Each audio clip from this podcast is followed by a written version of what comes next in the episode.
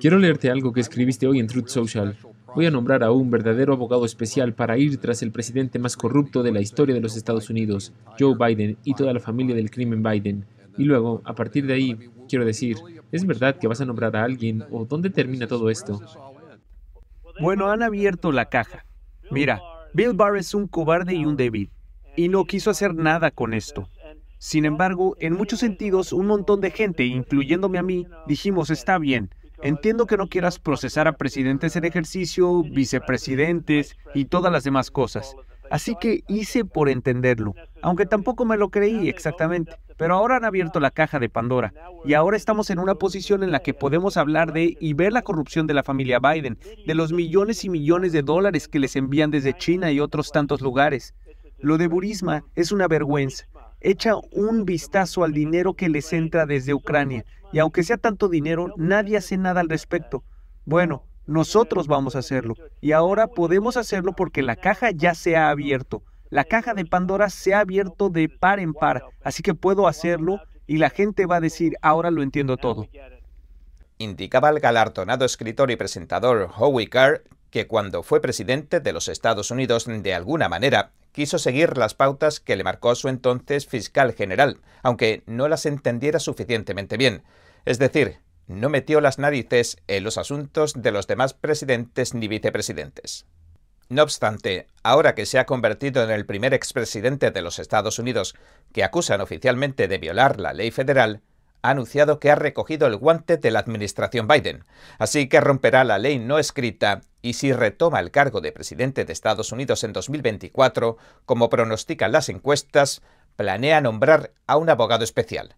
Este se dedicaría en cuerpo y alma a investigar los crímenes del actual presidente Biden y de su familia un equipo de pensadores legales, políticos y estratégicos que se define como un salvavidas contra la alianza que trata de destruir a Estados Unidos y que forma los grupos de intereses especiales, los titanes tecnológicos, los grandes medios de comunicación y los burócratas corruptos de Washington, acaba de revelar una lista secreta de periodistas que difunden propaganda engañosa en nombre del gobierno de Estados Unidos. Y ahora entremos en materia.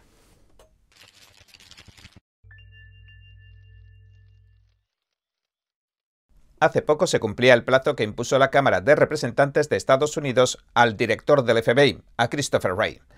La Cámara lo amenazó con acusarlo de desacato si no entregaba toda la documentación que le había hecho llegar un denunciante y que reveló uno de los presuntos megacasos de soborno en el que se verían implicados tanto el actual presidente Biden como su hijo, Hunter. Wray ha cumplido a medias ya que no ha llegado a entregar 17 grabaciones de voz cruciales y mientras el FBI, que trabaja a las órdenes del Departamento de Justicia de Biden, oculta información al pueblo estadounidense, el presidente Trump se personaba en los juzgados de Miami. Hoy, a las 3 de la tarde, prestaba declaración por la acusación tan publicitada en los medios de los documentos con marcas de confidencialidad que almacenaba en una de las dependencias de su residencia en Mar-a-Lago, Florida, y que está fuertemente custodiada y vigilada, según dijo el expresidente. Horas antes, el jefe del establishment republicano de la Cámara, Kevin McCarthy, le advertía de lo irregular de esta situación a una reportera de la CNN. Le aseguraba que a los estadounidenses les preocupa y mucho que exista un doble rasero jurídico y que se estén instrumentalizando los brazos del gobierno para atenazar a Donald Trump, el favorito republicano para las elecciones de 2024. Y puso como ejemplo de sus preocupaciones al exdirector del FBI, Andrew McCabe un siniestro personaje que empezó a trabajar para la CNN después de que lo despidieran de su cargo por filtrar documentos confidenciales. Y en la CNN a día de hoy emite opiniones negativas sobre el expresidente Trump junto a James Clapper, el director de inteligencia nacional de Obama, que renunció tras mentirle al Congreso. El presidente republicano de la Cámara también dijo lo siguiente. Así que tu cadena contrata a Clapper que literalmente le mintió al pueblo americano. Es uno de esos 51 individuos que mantuvieron sesiones informativas, las cuales usaron para políticamente decirle al pueblo americano que el portátil era fruto de una colusión con Rusia, a pesar de que sabían que toda esta información apuntaba a la administración de Biden. ¿Están listos para deshacerse de esas personas de su cadena? Porque me preocupa, como responsable político, que se instrumentalice el gobierno y ahora se están instrumentalizando las cadenas, porque eso está mal. Así que vamos a hacer uso de todo nuestro poder para asegurarnos de que el sistema legal de Estados Unidos se vuelva a colocar las lentes y trate a la gente con justicia. Hay un problema real. Su cadena, en realidad, le está pagando a las personas que filtraron información confidencial y luego le mintieron al pueblo estadounidense con el fin de interferir en unas elecciones presidenciales y luego los colocan en su cadena para que opinen sobre el presidente. Y estoy respondiendo muy claramente a su planteamiento, porque lo que ha hecho su cadena también ha sido instrumentalizarse. Creo que la igualdad ante la ley es algo importante, sí, como ya hemos hablado largo y tendido sobre la acusación de los documentos con marcas de confidencialidad que recae sobre Trump y que varios analistas han calificado como una venganza política, hoy me gustaría que examináramos lo que reveló el senador Grassley. Aseguró que la llamada fuente humana confidencial del FBI, que denunció los sobornos que cobró Biden, todavía tiene las grabaciones de cuando hablaba con Joe Biden. De hecho, las cosas se están poniendo cada vez más interesantes en la historia de los sobornos que supuestamente se embolsó Biden. El lunes 12 de junio, Grassley se quejaba abiertamente en la seguridad que brinda el Pleno del Senado. Denunció que el FBI estaba ocultando la información al pueblo estadounidense. Dijo que el Departamento de Justicia de Biden y el FBI estaban jugando con el pueblo estadounidense al ocultarle al Congreso el documento 1023 que elaboró el FBI sobre las grabaciones telefónicas. Para no incurrir en desacato, como mencionamos al principio, el FBI se comprometió a mostrar el documento 1023 y toda la documentación correspondiente al Congreso. El 1023 refleja el supuesto soborno que pagó un ciudadano extranjero al entonces vicepresidente Biden y a su hijo Hunter el mismo día que el FBI mostró el 1023 pero entregó solo una versión del mismo con una gran parte de la información borrada o tachada al Comité de Supervisión de la Cámara, el Departamento de Justicia anunciaba que había acusado y que procesaría al expresidente Trump por 37 delitos relacionados con su supuesto mal manejo de registros con marcas de confidencialidad. El fiscal general de Biden, Merrick Garland, por su parte, aprobó que se enjuiciara a Trump por algo que también habían hecho tanto Joe Biden como Hillary Clinton. Y en este punto el senador Grassley advirtió que emplear este doble rasero en los asuntos jurídicos acabará poniendo patas arriba a la República Constitucional de Estados Unidos y denunció una, llamó, infección política que aquejaría a día de hoy tanto al Departamento de Justicia de Biden como al FBI. Según el 1023, el ciudadano extranjero posee 15 grabaciones telefónicas entre él y Hunter Biden y otras dos entre él y el entonces vicepresidente Joe Biden. Guardaba estas grabaciones como una especie de póliza de seguro por si se diera el caso de que llegara a verse en apuros. El 1023 también indica que el entonces vicepresidente Joe Biden estaría implicado en el empleo bien remunerado que consiguió su hijo Hunter Biden en Burisma, una polémica empresa ucraniana de energía. Grassley exigió la transparencia necesaria para que paguen los culpables y añadió. Con respecto al 1023 mostrado al comité de la Cámara, por lo que me han dicho personas que lo han revisado, está lleno de tachaduras. Por lo tanto, el director Ray puso tachaduras en un documento que es de dominio público. Más que eso, el FBI hizo que el Congreso revisara un documento no confidencial en una instalación confidencial. Eso demuestra la falta de respeto que el FBI tiene por el Congreso.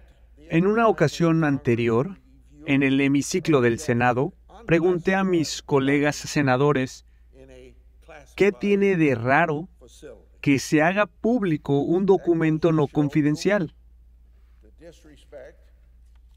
Cuando el 18 de mayo de este año se filtró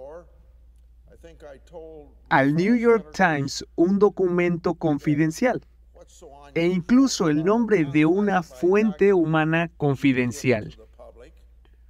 Así que estamos en una situación extraña. Un documento confidencial puede filtrarse al New York Times, pero un documento no confidencial no puede hacerse público a 300 millones de estadounidenses. En consecuencia, el Congreso sigue careciendo de una imagen completa de lo que realmente dice ese documento. Por eso es importante que el documento se haga público sin tachaduras innecesarias para que lo vea el pueblo estadounidense. Grassley también señaló que el abogado especial Jack Smith ha usado una grabación para acusar al expresidente Trump. Entonces, la pregunta es obvia.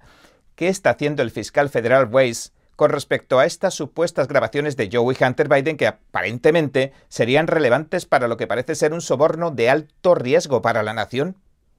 Otro dato a tener en cuenta es que la fuente humana confidencial se grabó hablando con Joe y Hunter Biden y luego se lo dijo al FBI, pero en julio de 2020, es decir, el FBI habría ocultado el documento con el fin de proteger a Joe Biden y manipular los resultados electorales desde entonces, desde 2020. Y ahora hablemos un poco sobre la acusación contra Trump, los 37 cargos que el expresidente ya ha calificado como ridículos y sin fundamento. Trump afirma que sencillamente se trata de una batalla jurídica por asuntos políticos que han lanzado en su contra. En primer lugar, los archivos nacionales y el Departamento de Justicia de Biden no pidieron que se devolvieran documentos confidenciales. Lo que solicitaron de Trump es que devolviera documentos que contenían marcas de confidencialidad. Se trata de dos cosas bien distintas. La mayoría de los documentos que contienen marcas de confidencialidad no son confidenciales, mientras que la mayoría de los documentos confidenciales contienen marcas de confidencialidad. Es más, uno de los documentos que ha empleado el abogado especial Jack Smith en su acusación contra Trump no contenía marca alguna.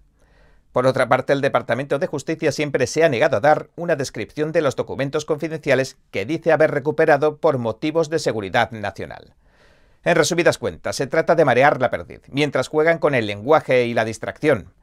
Cuando la Cámara le preguntó a los portavoces de la Administración Nacional de Archivos y Registros, o NARA, por qué creían que Trump no les devolvió los documentos, o todos los documentos, respondieron que sabían de la existencia de una carta a Trump del presidente saliente Obama y de la correspondencia que Trump mantuvo con el líder supremo de Corea del Norte, Obama le dijo que la amenaza número uno en política exterior nuclear era Corea del Norte y se lo dejó escrito.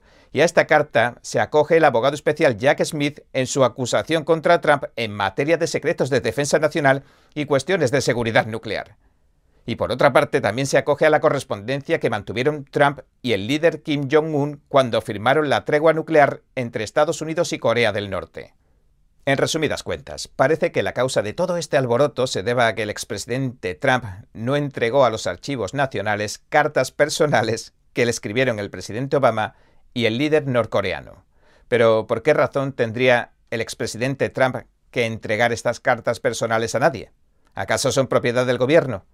Y lo del líder Kim era de dominio público, pero ¿quién sabía que Obama le escribió una carta de bienvenida a Trump en la que hacía referencia a una amenaza nuclear y que podían usar en su contra? Por otro lado, la verdad es que cuanto más estudia la acusación de Trump, menos se sostiene.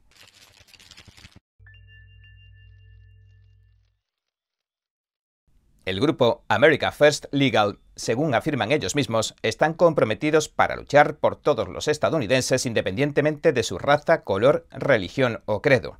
Destaparon gracias a uno de sus litigios la oscura verdad sobre el llamado Centro de Compromiso Global, o GEC, una red mundial de verificadores de hechos. La trama salió a la luz cuando revisaban la nueva documentación que le acaban de entregar de la demanda que lanzaron contra este sospechoso GEC, una rama del Departamento de Estado y han publicado la lista de los que definen como los tares de la censura internacional.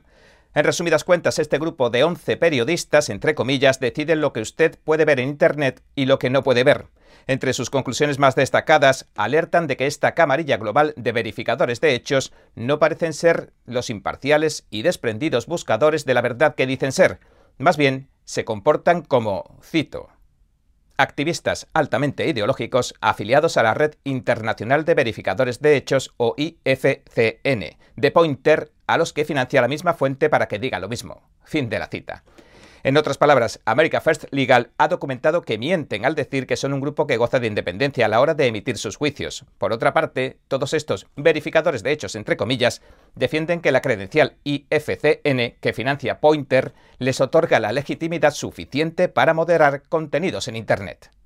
El grupo de abogados y estrategas estadounidenses America First Legal, que dice estar plantando cara a la cruzada antiempleo, antilibertad, antife, antifronteras, antipolicía y antiestadounidense de la izquierda radical, también detalla lo que llama la farsa de la independencia. Como ejemplo hablan del caso de Angie Holland, la actual editora en jefe de PolitiFact. Siempre ha trabajado en esa área desde que PolitiFact nació en 2007. Holland ganaba el Pulitzer dos años después y por supuesto mantiene estrechos lazos con la red Pointer, donde incluso da conferencias y enseña a otros cómo censurar.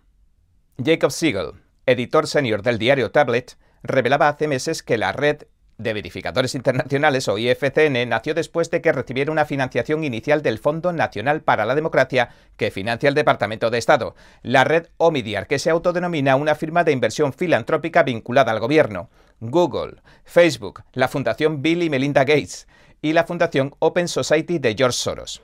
Entre los miembros de este vasto cártel hallamos periodistas extranjeros independientes, verificadores de hechos entre comillas profesionales, y organizaciones de medios de comunicación estadounidenses como Associated Press o USA Today.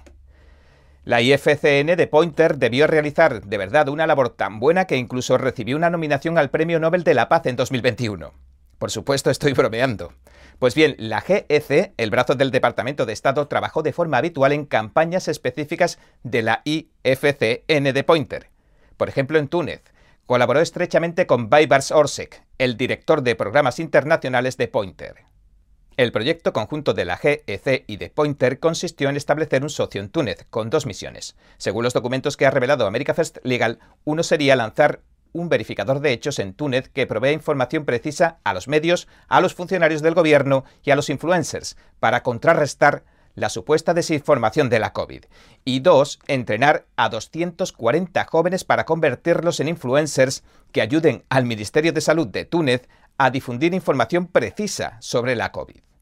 El objetivo de la GEC consistió, según la investigación, en enseñar a dos organizaciones de medios en Túnez a verificar hechos, es decir, a censurar toda aquella noticia que no le gustara al gobierno.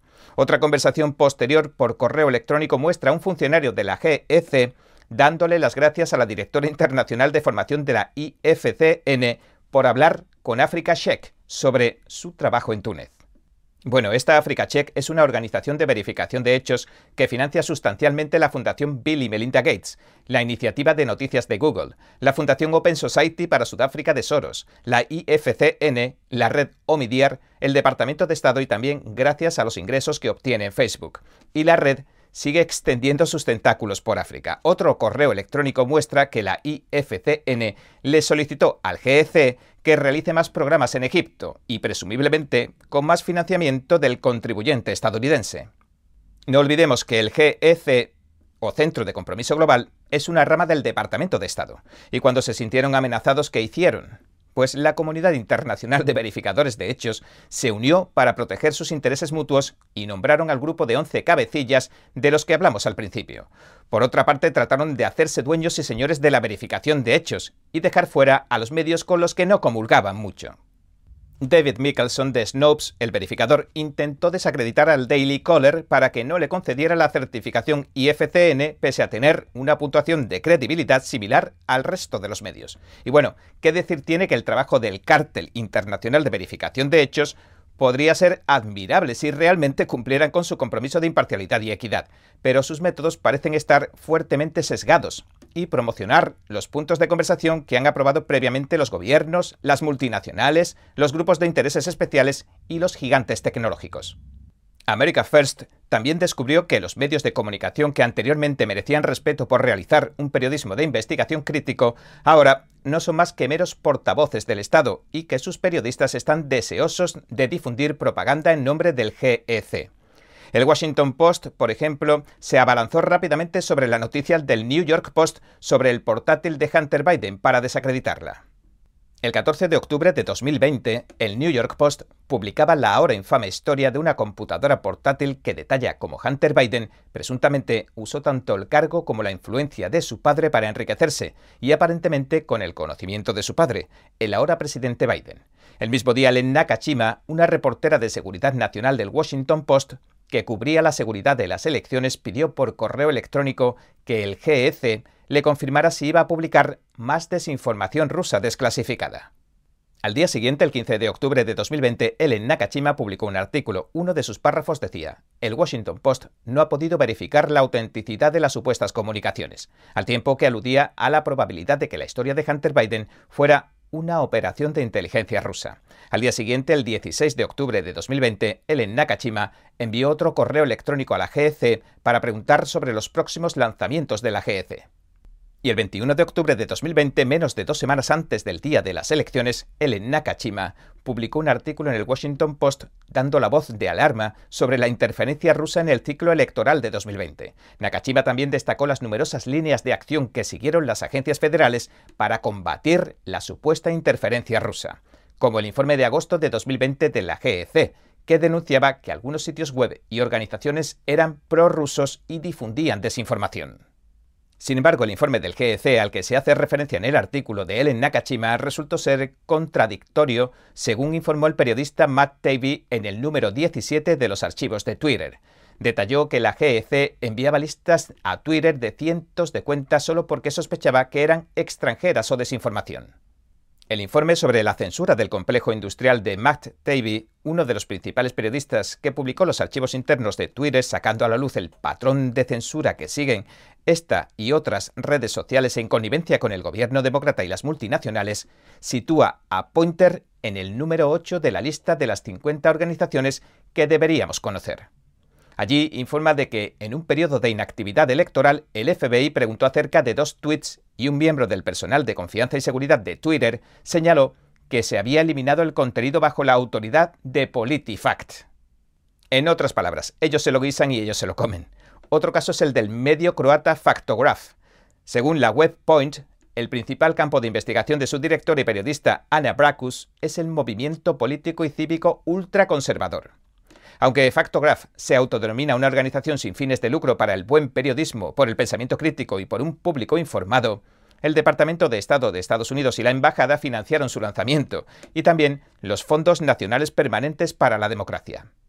De hecho, Factograph está tan comprometido con que el público permanezca bien informado y con el pensamiento crítico que en 2021 Bracus pidió más poder para censurar a los líderes políticos. Por supuesto, estoy bromeando.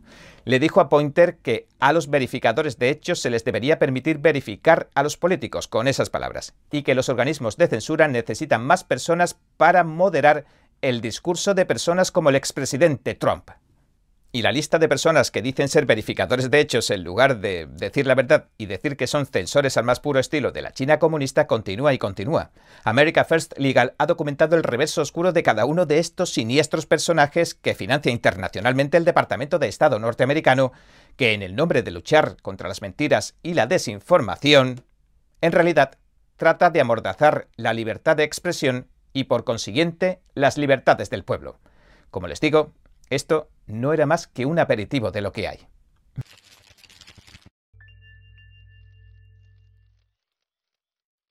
Nigel Farage, el político británico y ahora comentarista conservador que lideró la salida del Reino Unido de la que considera una autoritaria Unión Europea, advertía hace semanas lo siguiente sobre el intenso acoso jurídico que sufre el expresidente Trump. This is an attempt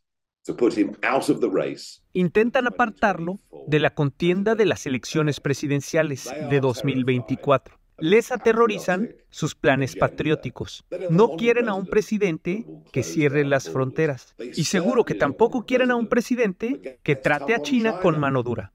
Pues bien, ahora Farage ha vuelto a la carga y ha lanzado otra de sus advertencias que se ha vuelto viral en las redes sociales asegura que los gobiernos, los organismos internacionales y las grandes corporaciones planean imponer confinamientos sobre la población como en la pandemia, pero que esta vez usarán como pretexto el cambio climático para acelerar la implementación de toda clase de medidas globalistas, totalitarias, comunistas o como cada quien quiera llamarlas. Escuchémoslo.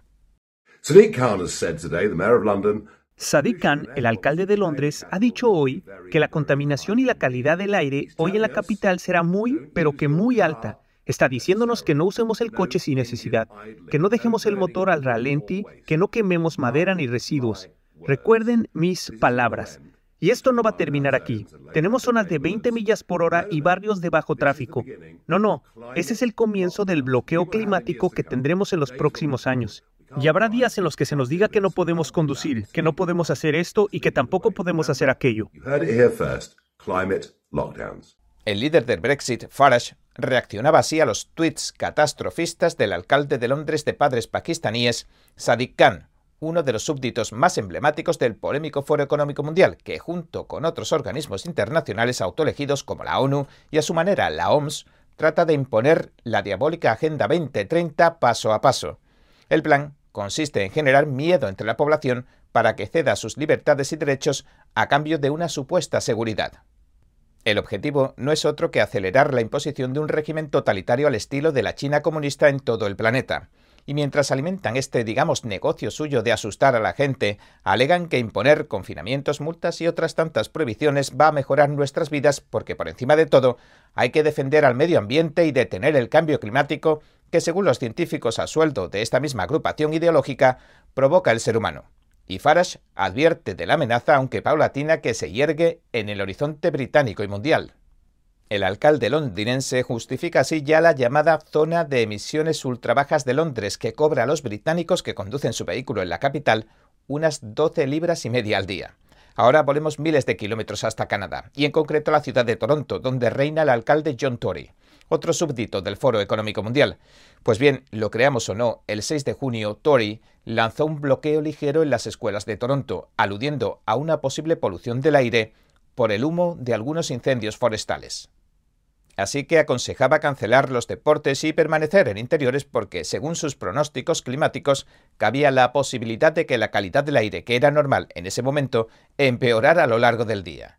De hecho, los grandes medios de comunicación también hicieron su trabajo. Alertaron de la catástrofe que estaba sufriendo Canadá hace una semana. La BBC decía que esta estaba siendo la peor temporada de incendios que había azotado el país desde que hay registros y los prestigiosos especialistas consultados achacaban el incremento de los fuegos al cambio climático. En un titular casi calcado, la agencia Reuters anunciaba que Canadá se encamina a su peor temporada de incendios forestales. Y adivine quién es el culpable. Sí, acertó. El culpable es el cambio climático. Todos los científicos consultados por el medio sugieren, si no afirman rotundamente, que esa es la verdadera raíz del problema y que constituye toda una amenaza planetaria. De hecho, el presidente de Estados Unidos, Joe Biden, también se hizo cargo del problema de los incendios en la vecina Canadá hace unos días y corrió en su auxilio. Tuiteó.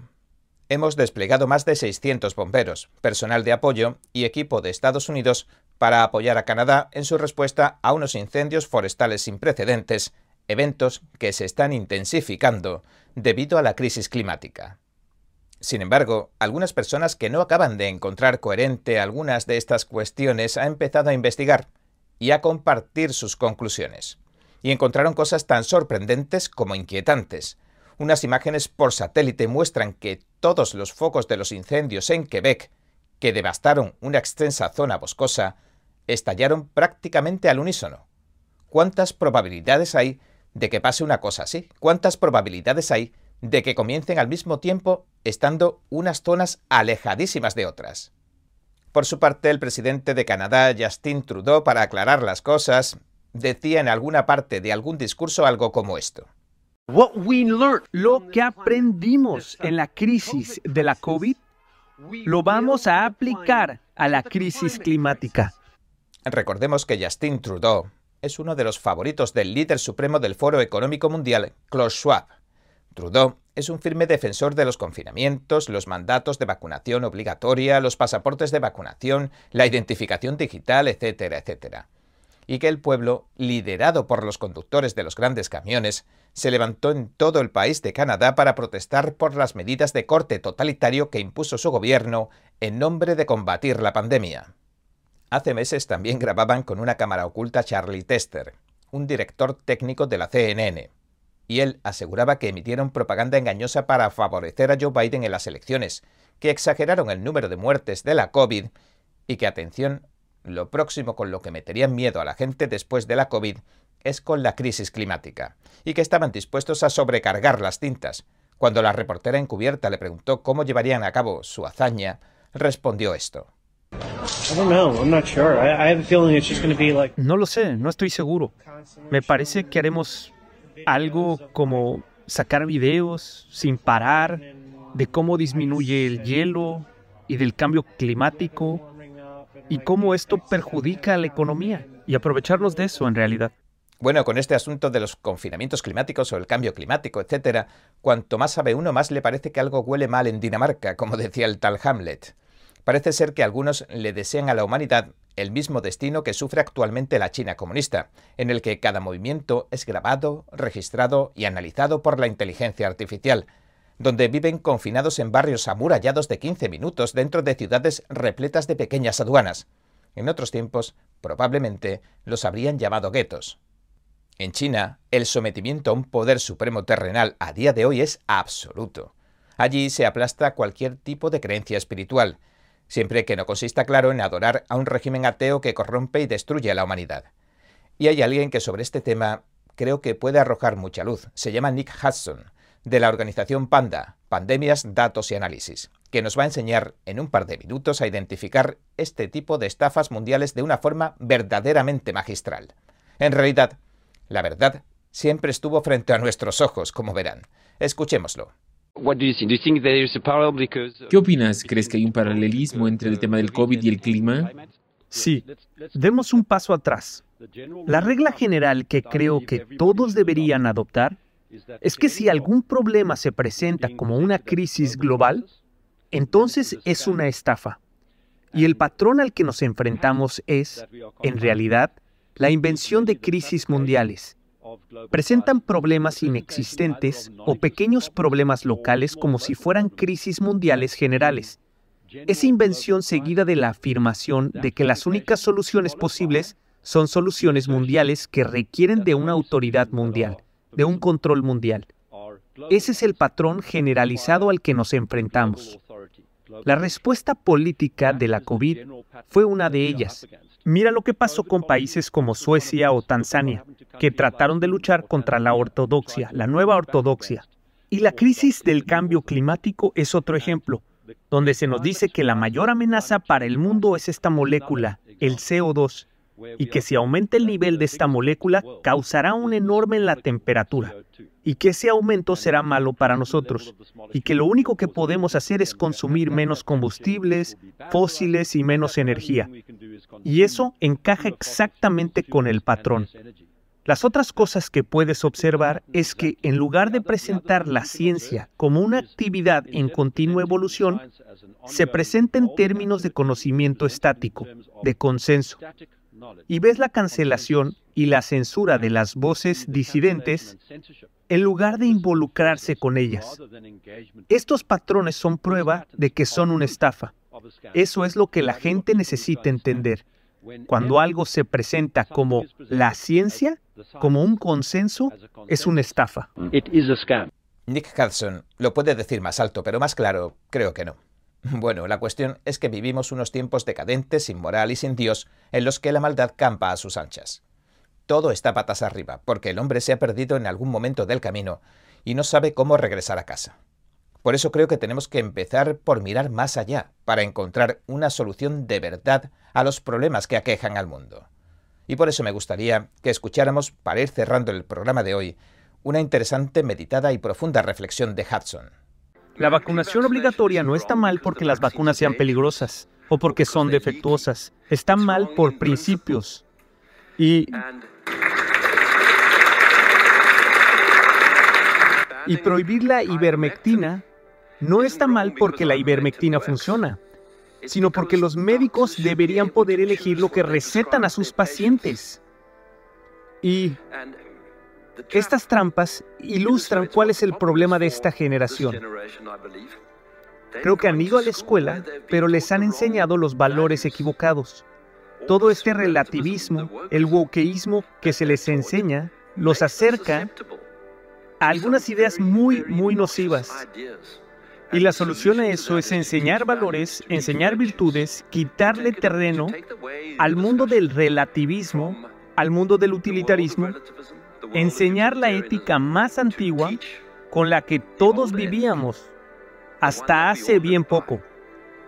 Esa ética de la virtud, La ética de los principios que honramos y defendemos, como por ejemplo el carácter sagrado del ser humano.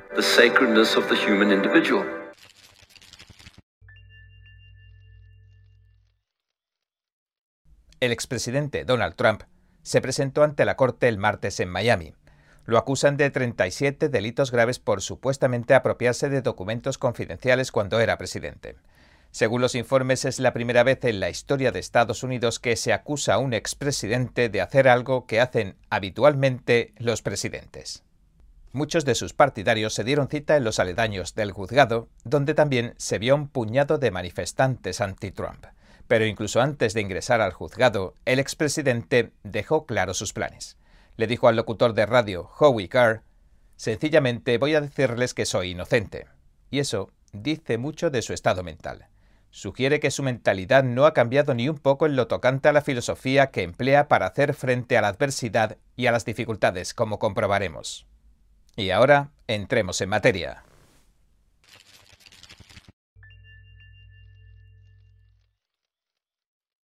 Trump también ha repetido una y otra vez que no hizo nada malo al tiempo que denuncia que el sistema de justicia se ha politizado y está empleando un doble rasero que, por un lado, trata de perjudicarlo, mientras que por el otro impide que sus oponentes políticos rindan cuentas por sus crímenes. Incluso el portavoz del establishment y presidente republicano de la Cámara de Representantes de Estados Unidos, Kevin McCarthy, ha comparado la situación de la apropiación y el almacenamiento de los documentos confidenciales del expresidente Trump con la del actual presidente detallando lo siguiente sobre Biden. Sí tiene una serie de documentos confidenciales almacenados en un garage y esto se remonta hace mucho porque han estado ahí más de 40 años. Usted ha encubierto esto durante mucho tiempo y olvidemos la idea de que el presidente Biden era presidente o vicepresidente porque era senador. Así que para obtener un documento cuando eres senador o congresista, para sacarlo de la SCIF, tienes que esconderte ese documento. Literalmente tienes que robar ese documento. Y sabemos que tiene de estos. Así que no se está teniendo en cuenta el principio de igualdad ante la ley. Y esto preocupa de verdad a todos los estadounidenses. Por eso, como responsables políticos, los funcionarios elegidos democráticamente queremos garantizar que la justicia se aplique a todos por igual. Y aunque no le falte razón, Conociendo al establishment republicano, todo suele reducirse a mucho ruido y pocas nueces. Trump decía en un evento en Nueva Jersey esa misma noche, después de que la multitud que se dio cita en su club de golf de Bedminster le cantara el cumpleaños feliz, lo siguiente.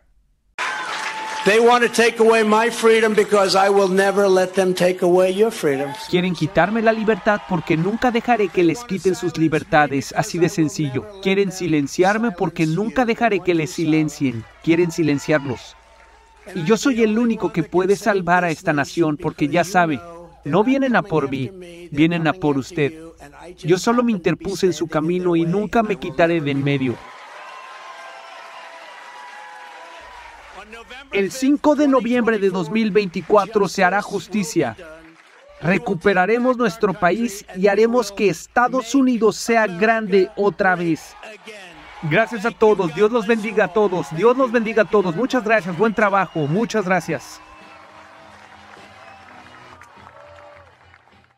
El 5 de noviembre de 2024 es cuando se celebrará la jornada electoral en los Estados Unidos. Y lo que me gustaría recalcar ahora es que aquí está sucediendo algo grande. De hecho, lo que trato de ofrecerles hoy, en realidad, es la visión general de todo esto que está pasando. Pero para entender esto, antes hay que entender a Trump. Una de las declaraciones más reveladoras sobre lo que está pasando por su mente ahora la escuchábamos de su portavoz, Alina Java, en las inmediaciones de la Corte Federal de Miami. Al parecer, han despertado el espíritu combativo de Trump.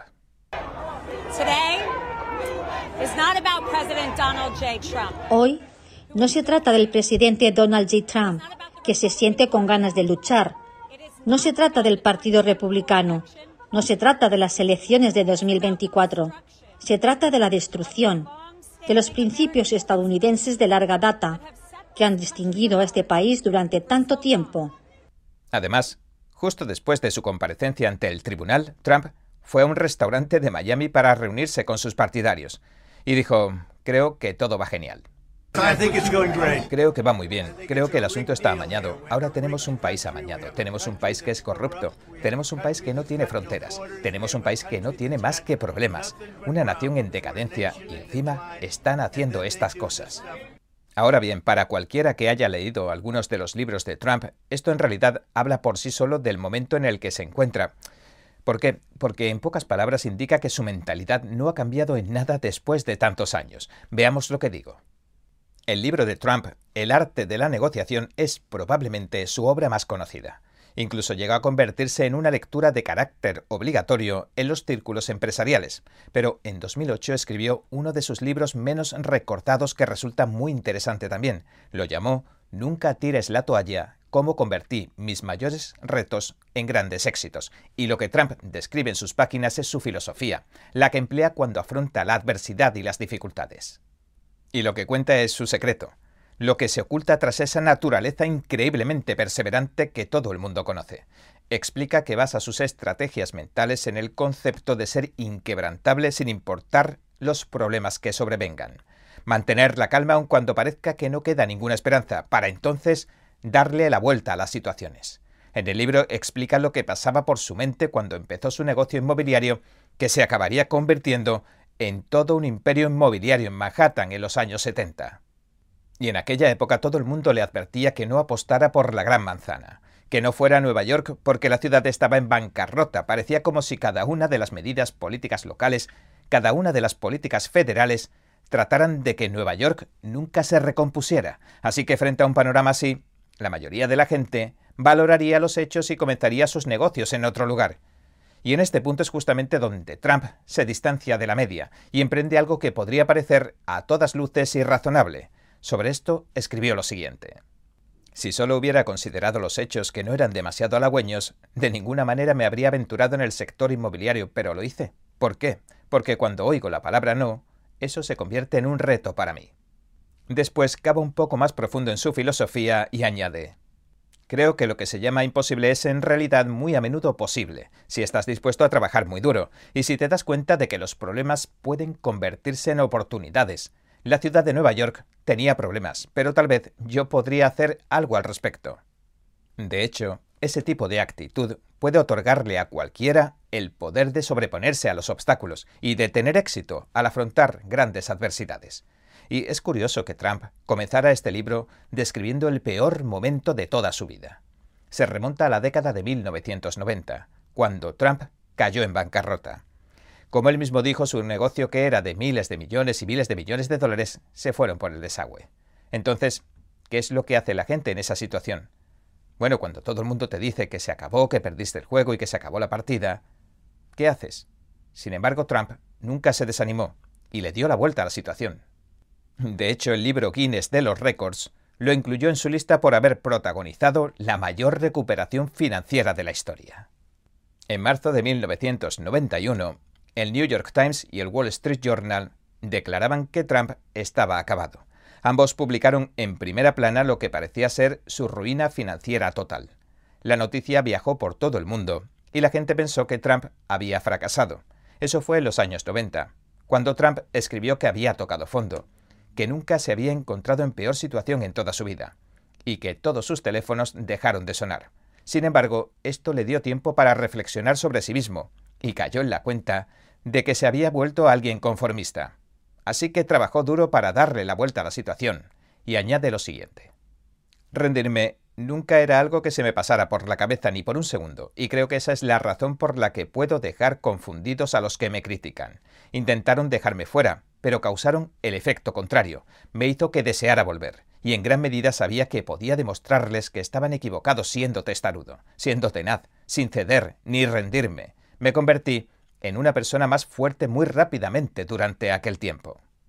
El expresidente argumenta que cuando nos encontremos con algún contratiempo, negarnos a tirar la toalla se convertirá probablemente en nuestra mejor estrategia, y agrega lo siguiente.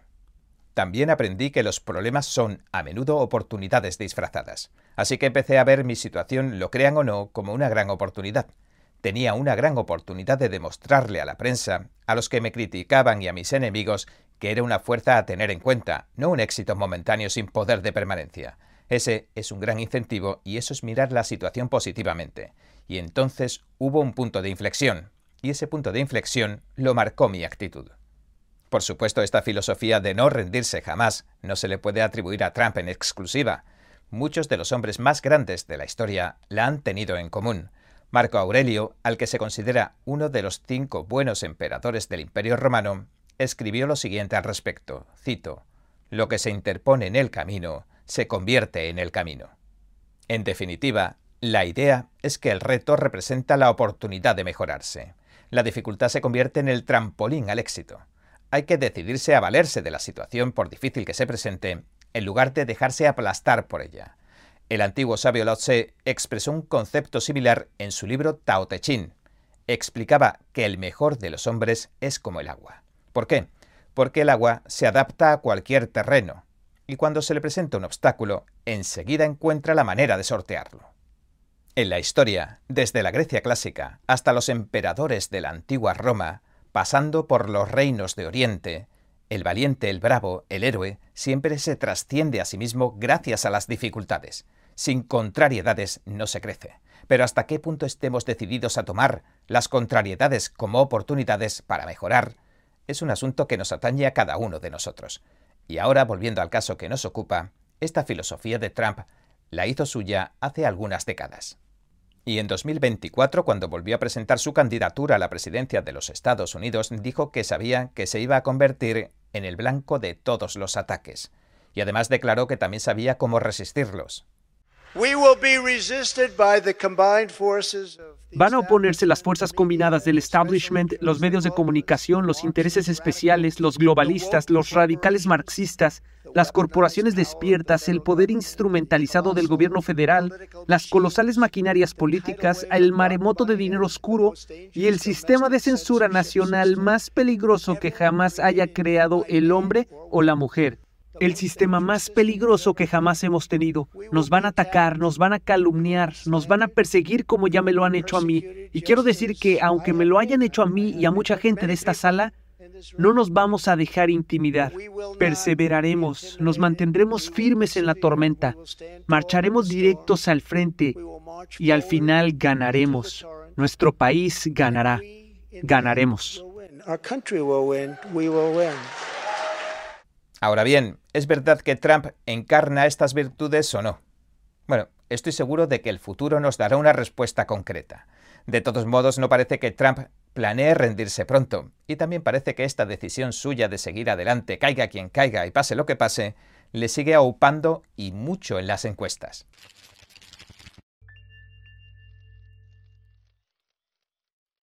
El expresidente Donald Trump ha sido acusado de 37 cargos por el manejo de registros gubernamentales confidenciales, según el documento federal que se revelaba el viernes. 31 de los cargos acusan a Trump de la retención deliberada de información de defensa nacional. Trump y su ayudante Walt Neuter también han sido acusados de un cargo de conspiración por obstrucción de la justicia. Todos estos cargos se remontan a la redada en su casa de Mar-a-Lago y al posterior nombramiento del fiscal especial Jack Smith para que investigara un supuesto escándalo con los documentos confidenciales que guardaba Trump. El expresidente comparecerá ante un tribunal federal en Miami el 13 de junio, donde ya han llegado cientos de sus partidarios para demostrarle su lealtad. Trump declaraba recientemente que no cree que le condenen y que no planea llegar a ningún acuerdo de culpabilidad con los fiscales porque toda esta acusación, según dijo, le parece ridícula y sin fundamento. Y garantizó que aunque le condenaran, seguiría adelante con su candidatura presidencial en 2024. Y añadió, nunca abandonaré. Aunque resulte terriblemente irónico, como todas las acusaciones anteriores e investigaciones que se están lanzando contra el expresidente Donald Trump, esta última también parece estar uniendo a los republicanos y al mismo tiempo la imagen de la administración Biden se resiente.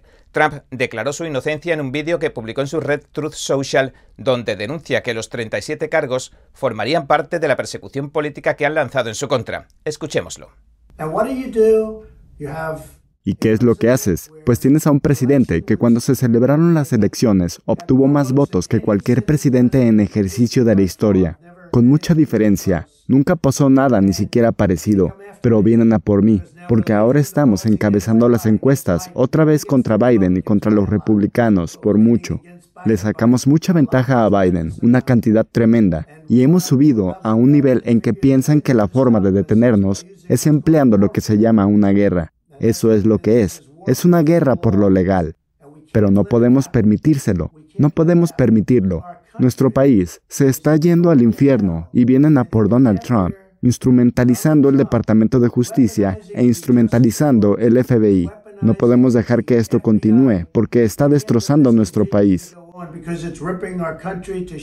Por supuesto, Trump sigue siendo inocente hasta que se demuestre lo contrario, y cada miembro de los dos partidos sigue las líneas marcadas por los que dirige la empresa, es decir, se muestran en franca oposición uno del otro. El Washington Post, un medio del establishment con acento demócrata, anunciaba en titulares lo siguiente. Cito, el vídeo del acusado Trump contiene su letanía de falsedades favoritas. Mientras la cobertura de noticias de los medios con acento republicano se ha centrado principalmente en la retórica de que Trump se ha convertido en el blanco político que los demócratas están dispuestos a derribar como sea.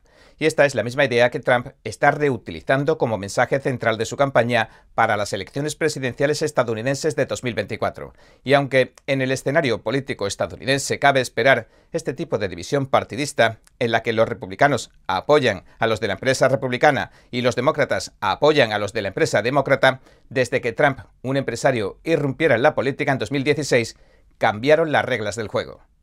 Trump, un completo intruso en las elecciones de 2016, no rendía pleitesía a ninguna de las dos empresas que se reparten el poder en los Estados Unidos, y hasta que no amenazó con fundar un partido independiente, el establishment republicano no le brindó algo de apoyo, y ahora en los últimos tiempos parecía que los poderes establecidos del bando republicano estaban tratando de aislarlo otra vez, y otorgando su favor a los otros muchos candidatos presidenciales republicanos que competirán en las primarias contra Trump. Incluso las principales cadenas de televisión les ha concedido mucho tiempo de emisión a estos candidatos, pero no a Trump. Y en eso andaban, intentando apartarlo hasta que lo han acusado de 37 cargos criminales. Ahora los republicanos curiosamente se han unido en su defensa bajo la lluvia de acusaciones. Y ya es algo que se está convirtiendo en ley. Cada vez que lo atacan jurídicamente y son muchos los ataques, lo que logran es convertirlo en la figura central del debate nacional y en un mártir. Es una verdadera ironía. Pero es que también los candidatos que se presentan contra Trump y que técnicamente son sus oponentes han salido a apoyarle cada vez que esto ocurre. Parece ser que incluso su antiguo protegido, el candidato presidencial del establishment republicano, Ron DeSantis, ha aprendido la lección. Recordemos cómo cayó en picado la popularidad de DeSantis en las encuestas cuando guardó silencio tras la redada del FBI en la casa del expresidente Trump. DeSantis nunca se recuperaría de aquello. Ahora, aparentemente, incluso la clase dirigente a la que Trump no parece gustarle mucho está saliendo a defenderlo. Sea como fuere, las preguntas que están surgiendo ahora apuntan a cosas como ¿Cree que Trump es un corrupto o cree que el sistema legal es el que está corrupto? ¿Cree que Trump debería ser procesado por apropiarse de documentos confidenciales? Pero si es así, ¿no cree que el resto de funcionarios que tomaron documentos confidenciales también deberían ser acusados? Estamos hablando de casi todos los presidentes desde Reagan y de muchos congresistas e incluso del actual presidente Joe Biden.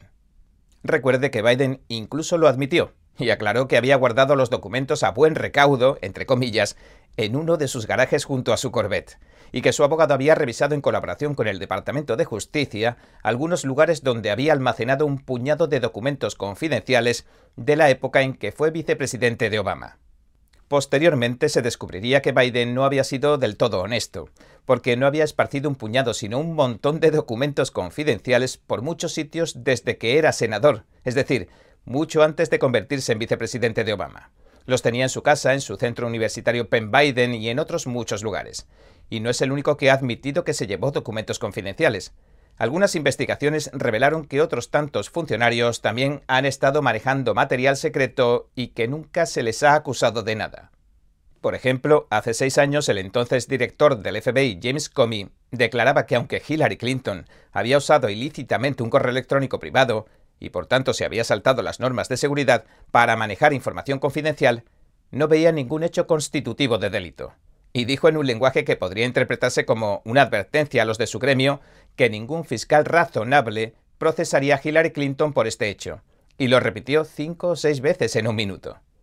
Pero volviendo a Trump, lo que resulta curioso en contraste es que no se lo esté acusando solo por llevarse los documentos confidenciales, sino también por supuestamente mentir al respecto. ¿Por qué digo que resulta curioso? Porque así respondió Comey cuando era director del FBI a las preguntas del Congreso sobre el correo electrónico privado que presuntamente usaba Hillary Clinton para enviar y recibir ilícitamente información secreta. Clinton dijo que nunca envió ni recibió información confidencial a través de su correo electrónico privado. ¿Dijo la verdad? Nuestra investigación encontró que había información confidencial, así que... No dijo la verdad. Así es, eso es lo que dije. Así que aparte de que es moneda común que los cargos se lleven consigo documentos confidenciales, aparte de la inquietante advertencia que lanzó el jefe del FBI a los fiscales de que deberían ser razonables y no acusar a Hillary Clinton, aparte de que la investigación del FBI encontró que Hillary Clinton manejaba ilícitamente información secreta con un correo electrónico sin cifrar, poniendo en peligro los asuntos de Estado, y no se hizo nada en su día, aparte de todo esto y del doble rasero más que evidente, la actual acusación contra Trump se ha lanzado en plena temporada electoral. ¿Por qué? Esta campaña de acusaciones podría perjudicar la imagen de uno de los candidatos presidenciales más populares. Esta campaña podría tener un impacto en los resultados electorales, aunque a priori los efectos parecen ser mixtos o incluso contraproducentes para los estrategas demócratas que instrumentalizan los brazos del gobierno para interferir en las elecciones. Así que se tomen como se tomen, las últimas acusaciones contra Trump, bueno, pues la hipocresía salta a la vista. Y esta hipocresía tan flagrante incluso está empañando la imagen de Estados Unidos. Y no solo hablo a nivel interno, sino también internacional. Y no pasemos por alto lo que el abogado especial Jack Smith, que investiga los documentos confidenciales de Trump, dijo durante una rueda de prensa sobre la acusación del expresidente. Las leyes que protegen la información de defensa nacional son cruciales para la seguridad de Estados Unidos y deben hacerse cumplir. Las violaciones de esas leyes ponen en peligro a nuestro país. La adhesión al Estado de Derecho es un principio fundamental del Departamento de Justicia y el compromiso de nuestra nación con el Estado de Derecho es un ejemplo para el mundo. En este país tenemos un conjunto de leyes que se aplican a todos. Bueno, parece ser que este conjunto de leyes se aplican a todos menos a los que ya han violado este conjunto de leyes en particular. Eso sí, siempre y cuando cumplan el requisito indispensable de no apellidarse Trump. Bueno, gente libre. Parece que si lo que pretendían los demócratas era convertir la justicia en un arma política efectiva, el tiro les ha salido por la culata. No han abierto ninguna brecha entre Trump y sus partidarios a día de hoy. Al contrario, al ampliar inadvertidamente su rango de ataque, pareciera que se han abalanzado también contra cualquiera que defienda alguno de los valores conservadores o cuyas opiniones se parezcan aunque remotamente a las de Trump. Pero lo que han hecho en realidad es dispararse en el pie. Ahora el estadounidense medio e incluso los votantes del establishment republicano y sus representantes pueden estar viendo los ataques contra Trump como ataques contra sí mismos, y están empezando a mojarse y a opinar que este tipo de justicia politizada, que a todas luces corre desbocada, podría acabar sumando problemas a los que ya se están encontrando. En otras palabras, comienzan a vislumbrar la amenaza en el horizonte. Y este sentimiento se ha apoderado del panorama político estadounidense. En la Fox, el presentador Pete Hegseth lo describía así. Se puede ver como que van a por Trump. Pero si pueden atrapar a Trump, significa que pueden atraparte, que pueden atraparme y que pueden atraparnos a todos. No obstante, también es verdad que esto no parece que vaya a detener a Trump no va a hacer que descarrile su campaña. Tampoco es probable que le haga perder su base de votantes. No digo que con otro tipo de persona no funcionara este truco, pero Trump parece crecerse ante la presión y las dificultades, y ha usado todo esto en su beneficio como anuncio de campaña, porque lo que estamos viendo ante nuestras narices ahora es una batalla por la opinión pública. Así que se podría decir que Trump seguirá encajando los golpes de los demócratas y contraatacando en cada paso del camino. Y ahora, la gran mayoría de los republicanos no solo los de la base maga o pro-Trump, e incluso a los que no les gusta Trump, van a estar apoyándole y denunciando que está siendo víctima de una persecución política en cada paso del camino. Mientras tanto, unos cuantos periodistas de verdad y de influencers independientes vamos a seguir sacando a la luz la hipocresía que se esconde detrás de todo esto en cada paso del camino. Bien, este ha sido nuestro episodio de hoy. Gracias por sintonizarnos. Si le gusta nuestro programa, por favor, no olvide darle a me gusta, suscribirse y compartir este vídeo con sus amigos y su familia, porque todo el mundo merece conocer los hechos. Una vez más, gracias por ver en primera plana. Nos vemos mañana. Creo que informarse de verdad es más que solo conocer los hechos, es investigar, es buscar la verdad para ser libre. ¿Quieres saber más? ¿Quieres llegar a la fuente? Venga con nosotros al Descubierto, un programa donde no solo compartimos las noticias, sino que también vemos los hechos desde diferentes ángulos y de manera imparcial. Suscríbase gratuitamente a nuestro canal Al Descubierto y usted podrá tomar una decisión informada. Lo esperamos de lunes a viernes en YouTube y en Epoch TV 19 y 30 hora del Este.